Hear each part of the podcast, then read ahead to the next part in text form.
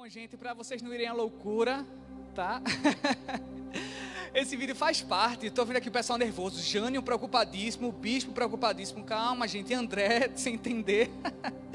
Ai, gente, calma, calma, calma.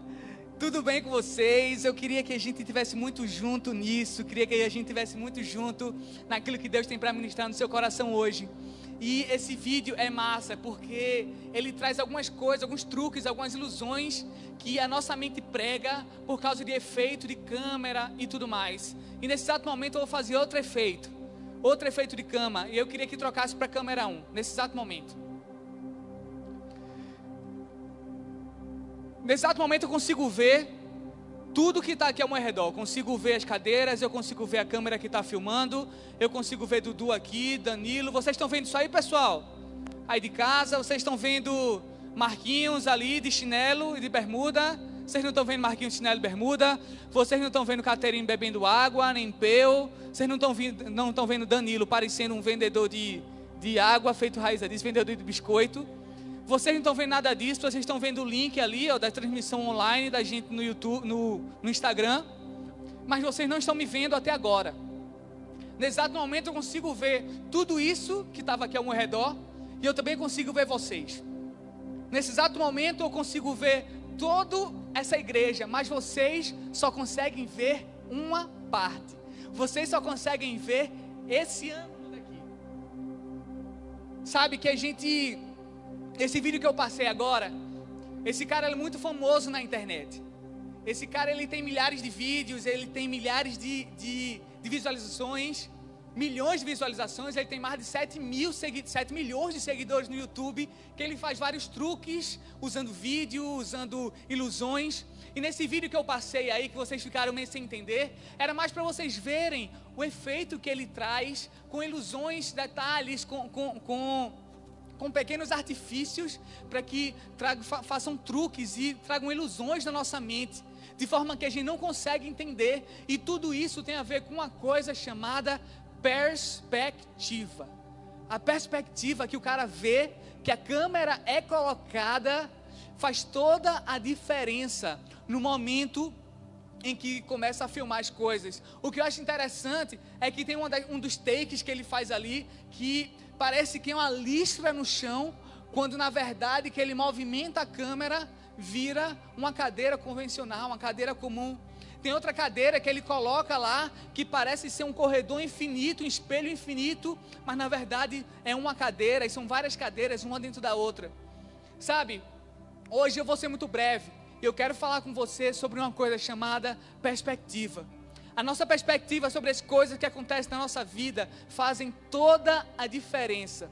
A gente tem uma mania, eu não sei você, mas grande parte das pessoas tem a mania de olhar as coisas somente do seu ponto de vista.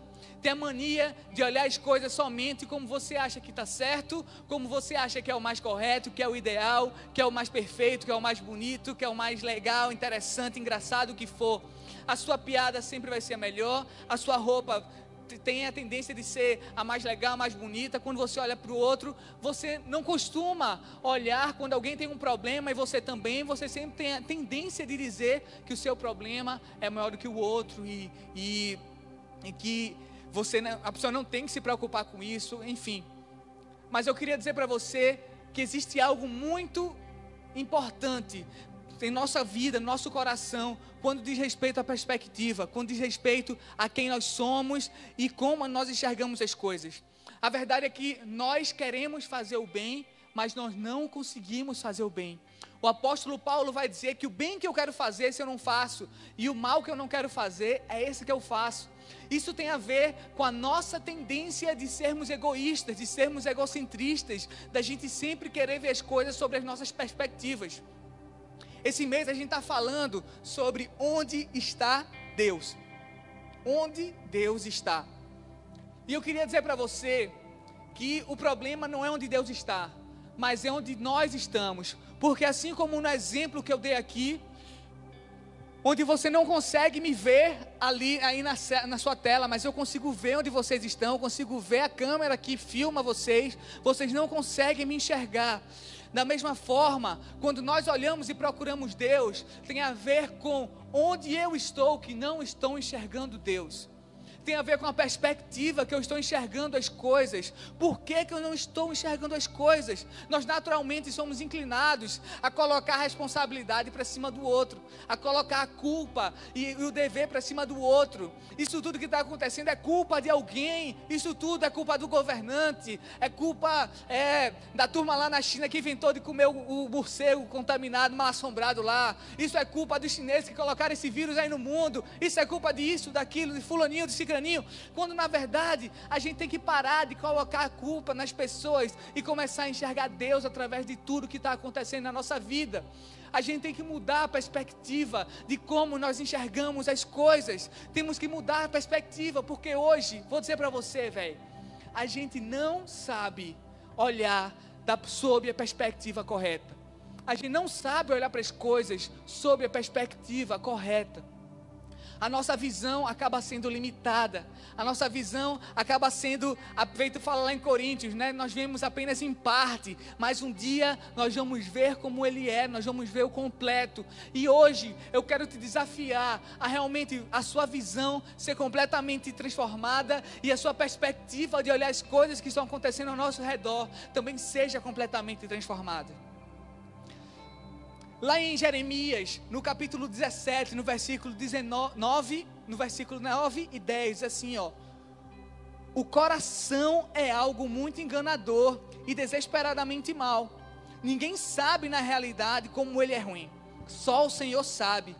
Porque ele é porque ele é quem pesquisa, ele o Senhor é quem pesquisa os corações, é quem sonda os corações e examina as intenções mais profundas. Sabe, o Senhor, Ele conhece o nosso coração. O Senhor sabe a nossa tendência de mudar a nossa perspectiva. O Senhor sabe a tendência natural da gente de olhar as coisas sob uma perspectiva completamente ruim e muitas vezes negativa. Eu sou um cara que muitas vezes eu sou muito otimista, muito mais do que eu deveria. Mas sabe que Deus ele tem me ensinado que o reino de Deus é justiça, é alegria. O reino de Deus é paz. O reino de Deus, ele excede tudo aquilo que está ao nosso redor e que aparentemente parece negativo. O reino de Deus é aquilo que traz a paz aos nossos corações. E quando a gente começa a olhar as coisas sob a, sob a perspectiva do reino de Deus, a gente começa a ver que Deus ele está trabalhando por nós, ele está agindo sobre nós. Porque, gente, se nós formos confiar no nosso próprio coração, a gente está fadado ao fracasso. Eu li aqui, mano, isso aqui fala muito comigo, que o coração do homem é enganoso, e ele não só é enganoso, ele é perverso.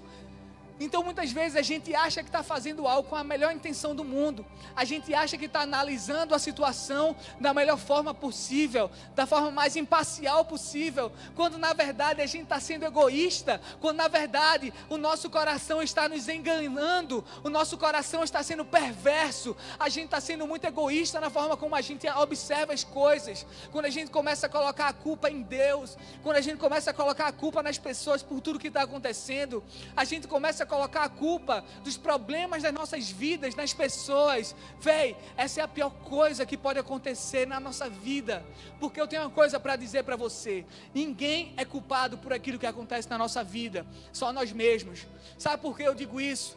Porque o problema não é aquilo que a gente sofre, o problema não é tanto que a gente sofreu, é aquilo que a gente vai fazer com o nosso sofrimento. Tem uma frase muito comum que diz: se a vida tiver se der te der limões, faça uma limonada a questão não é quanto que você está sofrendo, mas o tanto que você está superando e aquilo que você está aprendendo com os problemas que você está passando. Isso tem a ver com perspectiva, isso tem a ver com o ângulo que você está olhando as coisas, isso tem a ver com a posição que você está olhando as coisas que estão acontecendo ao seu redor. Deus, Ele nos chama hoje para mudar essa perspectiva, para mudar esse ângulo de visão que está, daquilo que está ao nosso redor, daquilo que nós estamos vendo, daquilo que está nos afetando, daquilo que está tirando a nossa paz, daquilo que está tirando o nosso sono, daquilo que está dando medo no nosso coração. Eu quero dizer para você que fique tranquilo, porque Deus está no controle. E quando a gente começa a olhar as coisas de uma outra visão, da perspectiva que Ele quer, as coisas começam a ter uma, uma, uma, um significado diferente para a gente. Deus ele quer nos, chama para isso. Deus ele nos chama para entrar num ângulo de, vista, de visão da nossa vida que vai mudar aquela, aquele sentimento, aquela sensação, aquele caminho, aquela rota, porque tudo tem a ver com visão. Às vezes a gente não precisa mudar muito para que lá na frente a gente acerte. Quem não sabe, eu, eu, sou, eu sou engenheiro e na engenharia a gente estuda muito matemática, muito geografia, geografia, jamais, nunca, não quero. A gente estuda muito geometria e na geometria tem um negócio que é interessante, que um ângulo, por menor que seja, aqui ele vai ter uma abertura que pode ser de um centímetro. Mas esse mesmo ângulo, lá na frente, a quilômetros de distância, essa abertura, ela vai crescer exponencialmente. O que é que eu quero dizer isso? Que se eu mudo um pouco a minha rota aqui no começo, lá na frente vai ter consequências que vão ser completamente diferentes daquele caminho que eu estiver seguindo. É da mesma forma que se eu estiver andando aqui e continuar andando pelo resto da minha vida, se eu mudar um pouco a minha, o ângulo que eu vou andar, lá na frente eu vou estar a quilômetros de distância do lugar que eu estaria se eu não tivesse mudado um pouquinho daquilo que eu estou fazendo. O que é que eu quero dizer com isso? Que se a gente mudar um pouco a perspectiva de visão da nossa vida, a gente vai com certeza alcançar lugares completamente diferentes de onde a gente estava.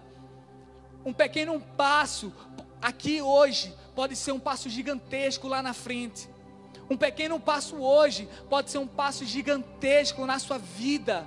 O que eu quero dizer é que a gente precisa mudar o ângulo de enxergar tudo isso que tem acontecido na nossa vida e começar a enxergar sob o ângulo correto, sobre a perspectiva correta. Deus, Ele não está escondido. A verdade é que nós estamos olhando as coisas sob um ângulo diferente, sob uma perspectiva diferente. Eu amo Jesus, sabe? Porque Jesus, ele, sendo Deus, andou aqui na terra. Ele, ele passou por tudo que a gente passou. Ele passou por todos os problemas que a gente passou. Ele foi tentado em tudo. A Bíblia diz que ele foi tentado em tudo, cara. Ele foi tentado em tudo, nas mesmas coisas que eu e você fomos. Ele foi tentado dos mesmos problemas, dos mesmos é, conflitos. Ele foi tentado em tudo. E que eu acho interessante é que Jesus ele era muito seguro daquilo que ele fazia. Jesus ele tinha tudo, cara, para olhar as coisas sob uma perspectiva muito pessoal e sob uma perspectiva humana. Ele podia dizer: Deus, você me tirou lá do paraíso, lá do, da maravilha do céu, da, dos anjinhos para um lado e para o outro, tal, das ruas de ouro, do mar de cristal. Você me tirou daí para me jogar aqui, mano. Como assim, velho? Eu já escutei algumas histórias de pessoas que foram arrebatadas e tal, e sempre que essas pessoas falam, elas dizem que quando elas voltam para o seu corpo, sabe, são arrebatadas em espírito, quando elas voltam para o seu corpo, elas começam a chorar copiosamente, porque diz que lá era maravilhoso, e quando voltaram para aqui, dá um sentimento, sabe, de tristeza, de aperto no coração. E eu imagino Jesus, que ele morava lá, ele estava lá, mano. E aí Deus diz: Jesusinho, meu filho, vai, quer cham... vai, eu estou chamado. E Jesus chega assim: beleza, vamos lá, vamos ver como é que acontece lá na terra. E Jesus chega aqui e começa a lidar com tantas coisas, começa a lidar com tantos homens, começa a lidar com a galera que não cria um bocado de fariseu, que usava a Bíblia para se justificar, para justificar os pecados, para colocar um peso muito grande sobre os filhos de Deus. E você imagina, mano, Jesus lidando com tudo isso aqui na terra, Jesus sofrendo tentação do diabo, passando fome, Jesus, ele tendo que lidar com a negação de tantas pessoas, Jesus tendo que lidar com as pessoas humilhando, sabe, criticando ele. Jesus, ele tinha de tudo para dizer assim: Deus, o que é que eu fiz para merecer isso? Mas Jesus, ele diz assim: Ó, Pai, se for de mim, se for da tua vontade, passa de mim esse cálice. Em outras palavras, Pai, se for da tua vontade, joga esse belo para outro. Mas ele, mas ele entendia que a vontade de Deus era essa. Ele entendia que a vontade de Deus era essa, por mais que sob a perspectiva de Jesus fosse tudo assim, a perspectiva humana de Jesus fosse tudo caótico, e ele dissesse: "Caramba, Deus, eu não sei mais o que fazer". Jesus ele confiava no Pai, porque ele sabia o que o Pai estava fazendo. Que mais me encanta sobre a vida de Jesus, e se encontra lá em Mateus, no capítulo 5, no versículo 19 e 20.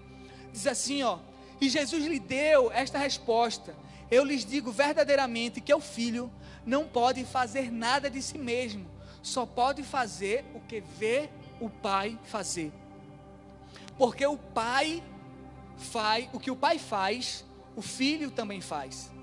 Pois o pai ama o filho e lhe mostra tudo o que faz. Assim, para admiração de vocês, ele lhes mostrará obras maiores ainda do que estas. Essa palavra é incrível. Sabe por quê? Porque a partir do momento que Jesus ele vê aquilo que o Pai faz, ele está vendo aquilo que o Pai está fazendo sob o ângulo que o Pai está fazendo. Ele não está vendo mais sob o, o, ângulo carnal de Jesus, de Jesus como sendo homem. Ele está vendo as coisas sob o ângulo que Deus vê, sobre as coisas que Deus faz. A sabedoria de Deus, a loucura de Deus é mais sábia que a sabedoria dos homens. A loucura de Deus é mais sábia que qualquer outra coisa. Então ele via as coisas e dizia: Isso é a loucura de Deus, mas isso é a melhor coisa que pode acontecer. A cruz é a loucura de Deus, que é mais sábia que a sabedoria dos homens. Já parou para pensar que a cruz é uma loucura, mano? A cruz é uma loucura mas essa loucura mudou a minha e a sua história. Essa loucura marcou uma história, marcou a geração, marcou as gerações de tantas pessoas. Tem um antes e depois de Cristo, não na história, mas na vida de cada um. E se você que está me escutando ainda não, não, não foi marcado pela cruz e por Cristo, eu quero te convidar para que você decida hoje ser marcada pela cruz de Cristo a gente tem que começar a ver as coisas sob o ângulo que Jesus via, o ângulo do Pai. Quando a gente começa a ver as coisas, diz assim: Deus, abre os meus olhos para que eu veja as coisas conforme você está fazendo. A gente tem falado ao longo desses dias, desses sábados aqui, que nós servimos a um Pai de amor quando a gente começa a perceber as coisas e até a perspectiva de olhar as coisas sob o olhar do Pai de amor, a gente vai ver como Ele está cuidando da gente, como Ele está cuidando da nossa família. Ah, mas Samu, eu perdi meu pai por causa disso tudo, eu perdi minha mãe, eu estou com a minha casa em caos, todo mundo com depressão, todo mundo doente. Como é que eu vou enxergar o Pai de amor nisso tudo? Se você enxergar sob a perspectiva de Deus, você vai ver como o Pai de amor cuida da gente. Vou contar um testemunho para você. Alguns anos atrás, acredito que uns cinco anos, é, eu perdi a minha avó. E o engraçado é que minha avó, ela era cuidada por minhas duas tias. Essas minhas duas tias, ela, elas moravam junto com minha avó e tal, e elas cuidavam dessa minha avó. Minhas tias, elas viviam em pé de guerra. Uma não podia fazer, falar A, que outra falava B, e isso virava um caos. Isso afetava os meus primos, isso afetava minha avó doente, acamada, isso afetava a família toda, ficava preocupada, ao ponto de terem vezes de, de, de, de minha prima ligar para mim e dizer: Poxa, eu não sei mais o que fazer, está complicada a situação lá, eu estou vendo a hora de, de, de manhã bater na minha tia e tal e, e ser coisa assim absurda, de xingamentos terríveis. E na maioria das vezes, quando elas estavam lá em pé de guerra, a minha avó chamava, tentava conciliar as duas e aquela briga parava por enquanto. No momento que minha avó faleceu, a primeira coisa que a gente lá de casa pensou, que a minha família pensou foi: agora acabou, essas duas vão se matar. agora acabou, essas duas vão cair uma para cima da outra e o bicho vai pegar e ninguém sabe mais como é que vai ser. Eu lembro até de, de, de eu comentar com algumas pessoas sobre isso e orar bastante. Mas a verdade é que a loucura de Deus é mais sábia que a sabedoria dos homens. A verdade é que Deus, Ele restaurou o relacionamento das minhas tias. Ele restaurou de forma que hoje uma não sai sem a outra, elas ainda moram juntas. Elas não saem uma sem a outra. E a corda e a caneca, elas estão sempre juntas, elas estão sempre se apoiando. E o engraçado é que tudo isso aconteceu depois da morte da pessoa que conciliava as duas. Deus, Ele está no controle de tudo. Aquilo que parece loucura para os homens, aquilo que parece loucura para mim e para você, é a sabedoria de Deus sendo manifestada. É Deus alinhando a visão e o ângulo. Hoje a gente pode não ver as coisas como estão, mas a gente tem que orar e dizer: Deus, muda a minha perspectiva, muda a forma como eu estou enxergando as coisas, para que eu não mais tropece, para que eu não mais esteja colocando sobre você a responsabilidade e a culpa, e eu esteja olhando as coisas como você quer que eu veja. A gente tem que mudar a nossa perspectiva, a gente tem que fazer uma oração e dizer: Deus, muda o ângulo de visão de tudo isso. Abre os meus olhos, abre o entendimento. Se você não fizer, mesmo assim eu permanecerei, porque eu confio. Para terminar, eu quero dizer que Deus não necessariamente vai revelar aquilo que Ele está fazendo. Lá em Eclesiastes, a Bíblia vai dizer que existem certas coisas que Deus ele não revela a seus filhos para, para que elas sejam reveladas na eternidade. Eu creio que Deus faz isso para provar o nosso caráter, para provar a nossa fé, para dizer que mesmo que agora você não veja as coisas, não enxergue as coisas claramente, Deus estará no controle sempre. A confiança de Deus é a base para tudo que nós fazemos. A confiança em Deus é a base para a nossa vida. A confiança em Deus é a base para a vida cristã. Se a gente não confia em Deus, não vale a pena servi-lo. Se você que me vê, que, me, que, que está assistindo esse culto, não tem plena confiança em Deus, eu vou dizer para você, mano, é o momento de você repensar tudo que você tem vivido no seu cristianismo. Porque a confiança em Deus é a base de tudo. A gente não precisa entender. A fé é a maior loucura que pode existir, porque é confiança naquilo que nós não vemos porque é confiança naquilo que nós não tocamos, porque a certeza das coisas que não se veem.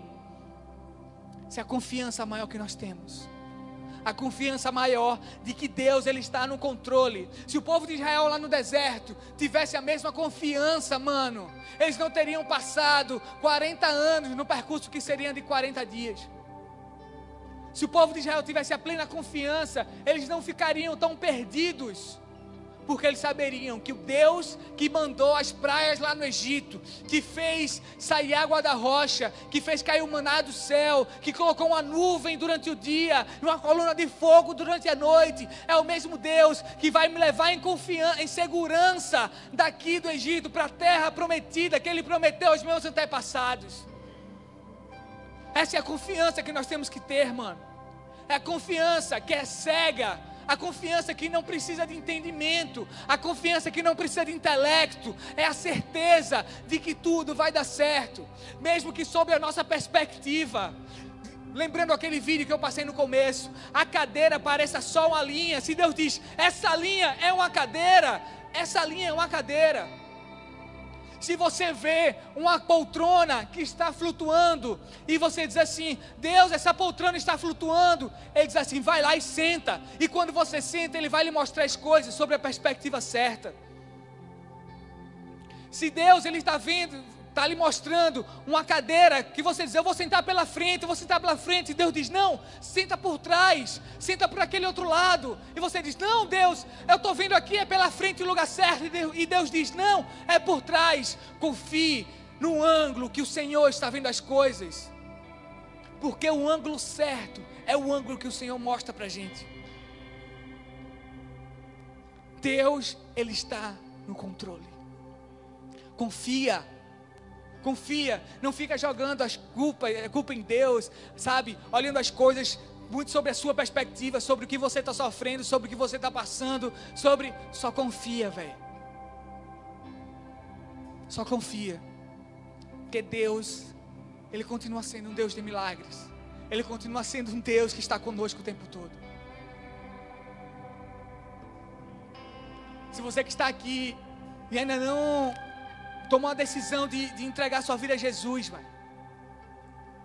Justamente porque não confia, ou porque você não não está sentindo, não está crendo. Existe algo chamado que é profético. Aquilo que é profético é o que é gerado antes da fé. Eu vou lançar uma palavra profética para você. A partir do momento que a gente decide com o nosso coração, a fé é gerada. A partir do momento que a gente decide com o nosso coração, a fé é gerada. E por esse motivo, eu queria que você tomasse a decisão no seu coração para que a fé seja gerada. Para que a fé seja gerada no seu coração e a confiança plena no Senhor Jesus. Dessa forma a gente vai conseguir enxergar as coisas sob a perspectiva dele. A gente vai conseguir enxergar as coisas sob a perspectiva de Jesus. Sob a perspectiva do Pai de amor. Por isso que se você que está aí na sua casa, se você que está distante do Senhor e quer entregar sua vida a Jesus, eu queria que você repetisse essa oração comigo. Queria que você repetisse essa oração de entrega do seu coração comigo. Senhor Jesus, eu te entrego a minha vida, te entrego o meu coração. Eu não quero mais ser do mesmo jeito. Eu não quero mais olhar as coisas do mesmo jeito. Eu quero olhar as coisas sob a tua perspectiva. Por isso eu abro mão da minha vida e eu te entrego por completo, Jesus. Escreve meu nome no livro da vida. Limpa os meus pecados com teu sangue. Em nome de Jesus.